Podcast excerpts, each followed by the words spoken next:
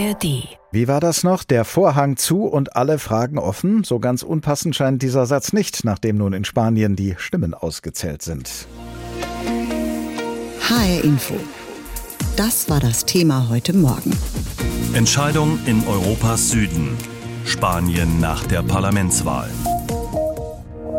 Deutlich dazugewonnen, die meisten Stimmen geholt und trotzdem reicht es nicht, eine Regierung zu bilden. So steht an diesem Morgen die größte Oppositionspartei in Spanien da, die rechtskonservative Volkspartei PP. Und die größte Überraschung dabei ist, dass es zur Regierung auch dann nicht reicht, wenn die PP mit der rechtspopulistischen Partei Vox koaliert, denn die hat an Stimmen verloren und hat deutlich schlechter abgeschnitten als erwartet. Aber auch die Sozialistische Partei des amtierenden Ministerpräsidenten Pedro Sanchez, die auf dem zweiten Platz landete, ist, selbst gemeinsam mit dem neuen Linksbündnis Sumar, von einer Regierungsmehrheit weit entfernt. Unser Korrespondent Mark Hoffmann über ein politisches Patt und über Spitzenkandidaten zwischen bitterer Enttäuschung und grimmiger Entschlossenheit. Der Spitzenkandidat der konservativen Volkspartei lässt sich lange Zeit. Erst kurz nach Mitternacht tritt Alberto Núñez Feijóo auf dem Balkon der Parteizentrale vor seine Anhänger. Feijóo bemüht sich, den strahlenden Gewinner abzugeben. Nuestro partido había subido con tanta intensidad die Konservativen holen die meisten Stimmen, aber trotzdem reichen die deutlichen Zugewinne im Vergleich zur Parlamentswahl vor vier Jahren nicht aus, die linke Regierung von Pedro Sanchez abzulösen. Fejo kündigt an, es trotzdem zu versuchen. Creo que mi deber es abrir el diálogo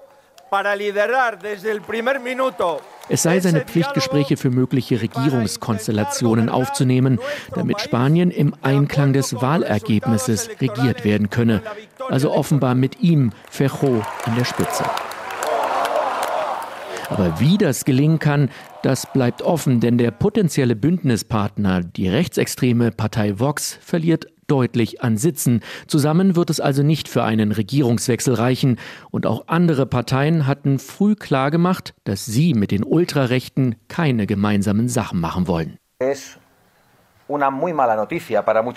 Vox-Chef Abascal stellt am Abend verbittert fest, nun werde Pedro Sanchez wohl doch weitermachen können, und zwar unterstützt, so wörtlich, von Kommunisten, Separatisten und Terroristen. Pedro Sánchez podría incluso ser investido con el apoyo del comunismo, del separatismo golpista Wobei das gar keine ausgemachte Sache ist, denn auch den Sozialisten und ihren bisherigen Bündnispartnern im spanischen Kongress fehlt es an ausreichenden Stimmen für eine stabile Mehrheit. Pedro Sanchez jubelt trotzdem. Der in Umfragen vorab prognostizierte Verlust, der blieb aus, ein Sieg des rechten Lagers abgewendet. El bloque involucionista der Block der Rückwärtsgewandten, also derjenigen, die sämtliche Errungenschaften der vergangenen vier Jahre rückgängig machen wollten, so Sanchez, der sei gescheitert. Als starker politischer Partner an der Seite der Sozialisten empfiehlt sich nun das erst vor wenigen Wochen aus der Taufe gehobene Linksbündnis Sumar von Arbeitsministerin Yolanda Diaz. In diesem ist der bisherige Koalitionspartner Unidas Podemos aufgegangen. Diaz ist gewissermaßen die dritte strahlende Siegerin nach einem langen, zähen Wahlabend. La democracia hoy ha ganado y la democracia hoy sale fortalecida. Hemos ganado. Hoy tenemos un país mejor. Die Demokratie, sagt sie, habe gewonnen. Nur Spaniens Demokratie muss nun auch beweisen, wie es diesen politischen Patt im Parlament auflösen kann. Eine große Koalition bleibt in Spanien sehr unwahrscheinlich. Am Ende könnten sogar Neuwahlen stehen.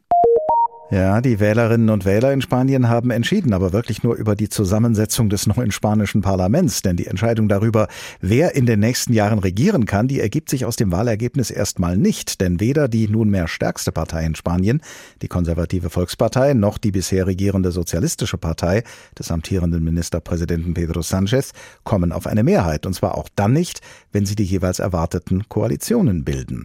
Franka Welz in Madrid. Viele hatten fest mit einer politisch hoch umstrittenen Koalition zwischen der Volkspartei und der rechtspopulistischen Partei Vox gerechnet. Aber nun reicht es nicht mal rechnerisch für beide zusammen. Wie ist das zu erklären? Also wir haben uns hier gestern Nacht in der Tat auch gefragt, wo denn eigentlich diese 47 neuen Sitze, die die spanischen Christdemokraten seit der letzten Wahl 2017 errungen haben, herkommen. Man muss dazu ja auch sagen, das ist ja ein Ergebnis, also jetzt mal auf dem Papier schon bemerkenswert. Und ein Teil davon dürfte mutmaßlich von etwas gemäßigteren Vox-Wählern kommen, die dem Ruf des Spitzenkandidaten Alberto Núñez Feijó gefolgt sind, doch ihre Stimme gleich PP zu geben, damit die möglichst allein regieren können. Gut, das hat nicht funktioniert. Dann haben wir ja noch die derzeit heimatlosen Wähler der rechtsliberalen Ciudadanos, die ja nach einem kurzen Aufblitzen, also die standen ja 2019 kurz davor mit den Sozialisten, hätten sie eine Regierung bilden können und sind mittlerweile ein einfach in die Bedeutungslosigkeit gefallen. Die wären noch, aber auch einige Regionalparteien haben verloren. Also das wird so ein Mix sein. Aber ich glaube, man muss auch noch mal sagen, es ist wirklich bemerkenswert. Da fährt ein Spitzenkandidat ein Ergebnis von 33,05 Prozent ein, 47 Sitze mehr als bei der vergangenen Wahl. Also das ist ein Ergebnis, von den Parteien wie die deutsche CDU nur träumen können und steht trotzdem irgendwie als der Loser da, weil das große Ziel nicht erreicht wurde, nämlich Pedro Sanchez als Regierungschef abzulösen. Also zumindest bisher nicht. Ja, dessen Sozialistische Partei, die Partei von Pedro Sanchez, ist auf dem zweiten Platz gelandet. Wo mhm. könnte er denn im Parlament nach Verbündeten suchen?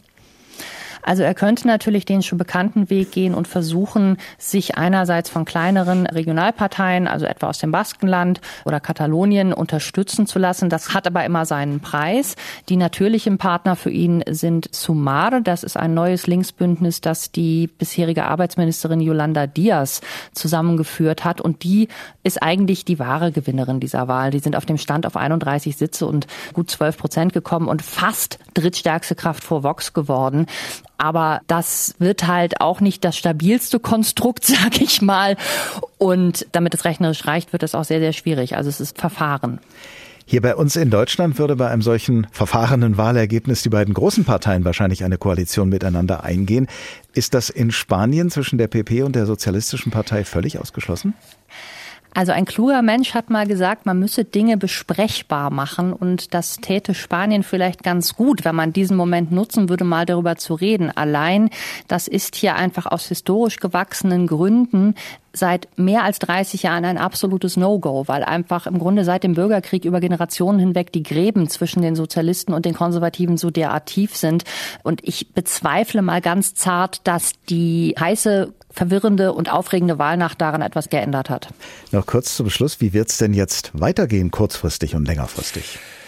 Ja, also kurzfristig wird man gucken, ob man doch eine stabile Regierungsmehrheit, wer auch immer, zusammenbringt. Längerfristig wäre auch nicht auszuschließen, dass am Ende des Tages dann doch wieder Neuwahlen anstehen. Und das wäre ja nicht das erste Mal, dass in Spanien mehrmals gewählt werden muss, bis man eine halbwegs stabile Konstruktion zusammen hat. HR Info das Thema. Diesen Podcast finden Sie auch in der ARD Audiothek.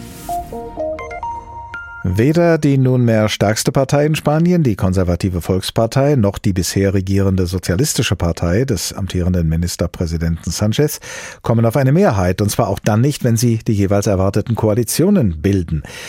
Heute Morgen habe ich mit David Henneberger gesprochen. Er leitet in der spanischen Hauptstadt Madrid das Büro der FDP-nahen Friedrich-Naumann-Stiftung. Herr Henneberger, wenn wir mal einen Moment von der schwierigen Regierungsbildung absehen und erstmal nur die Zusammensetzung des neuen spanischen Parlaments betrachten, erkennen Sie dann nach dieser Wahl, dieser angeblichen Richtungsentscheidung, eine Richtung in der spanischen Bevölkerung? Ja, ich glaube, man kann sagen, dass die Spanier sich insgesamt, anders als es vorher mit einem Rechtsrutsch angekündigt war, auf die Mitte besinnen.